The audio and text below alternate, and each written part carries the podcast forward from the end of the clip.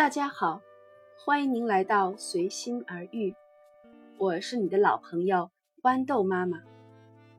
转眼间，我来到新加坡已经快十三年了，再过两年，我自己也奔四了，真是光阴似箭，岁月如梭。躺在沙发上，闭上眼睛，时光立即拉回到我当年来新加坡留学的那段日子。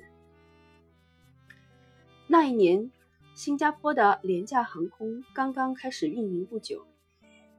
我是找朋友借了张信用卡，买了一张特别便宜的机票，飞来了新加坡。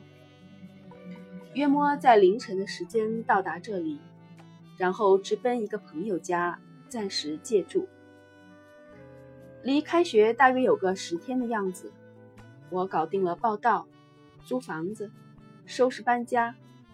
还有各种生活学习必须的手续，一切都非常的兴奋不已。当时的我就读于新加坡国立大学的工程学院，这里的大学是没有门的，坐着一辆公交车就可以进入到大学的深处。国立大学是建造在一些小山包上，所有的建筑都尽可能的通过天桥连接起来。初来乍到之时，总会有快要迷路的感觉。还有这里，由于热带湿润的气候条件，植物体积都非常的大，颜色饱满，绿油油的叶子，红艳艳的花朵，一切都是那么生机盎然。我很喜欢这里，可能就是因为这里这永不轮换的夏天。不过进入到室内，就立马变成了冬天。无论是教室、实验室、图书馆，都特别冷，空调的温度常年都是在二十度左右。真不知道是不是因为做学问需要冷静的缘故。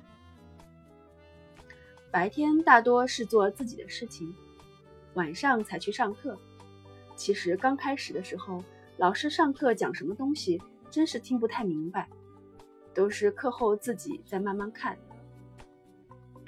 大部分的中国留学生都是读工程和科学类的，同一届来的中国留学生都会在各种聚会中认识你，认识他，大家都感觉像见到了亲人，几分钟就能聊得火热，然后就相约下一次的聚会。就在这你来我往之中，我和另外三个女孩子成了特别要好的朋友。还记得在国大图书馆一进门的地方，有一个 perk，是休息喝咖啡的地方。我们四个人经常在里面聊天，聊过去、现在，还有将来。除了图书馆、实验室、教室之外，我还挺喜欢国大里面摆放在各处的连椅木桌，这边叫做 bench，因为室内实在太冷，就出来透透气。这还是很有南洋特色的，我觉得。不过坐在外面，总会碰到来往同学，这样也不免会聊一阵子，忙里偷闲一下。可能我真的是对自己的专业兴趣不大吧。这么多年过去了，当然也可能和生了两个宝宝有关。我真的想不起我在学习研究上有什么我现在还记得很清楚、值得拿出来回味的事情。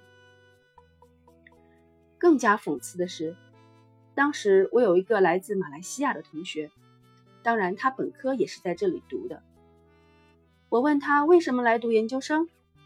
他说，他被公司裁员解雇，暂时没有找到合适的工作，就先来读个研究生，免得简历上看上去空白了一段。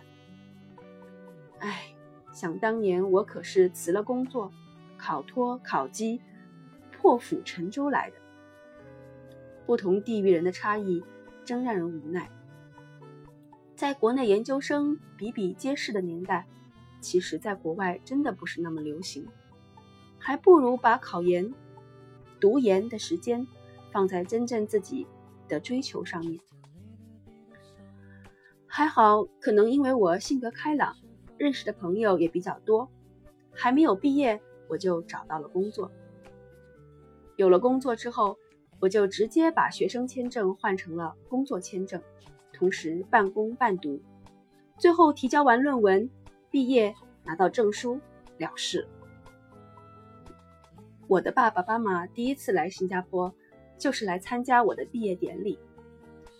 还记得我上台领学位证书的时候，我爸爸说他在下面使劲的鼓掌，应该比我自己还高兴吧。现在想来，我们这一辈人仿佛都是活在父母的希望里。补充一点，我也是独生子女，所以啊，让父母开心放心，也就是我们的人生目标。睁开眼。自己现在已经是人到中年了，还是觉得没有找到自己真正要的生活，是不是有点悲哀呀？再想想自己的孩子，妈妈要怎样给你们一个属于自己的人生呢？我还在寻找答案。谢谢您的聆听，下一期再见。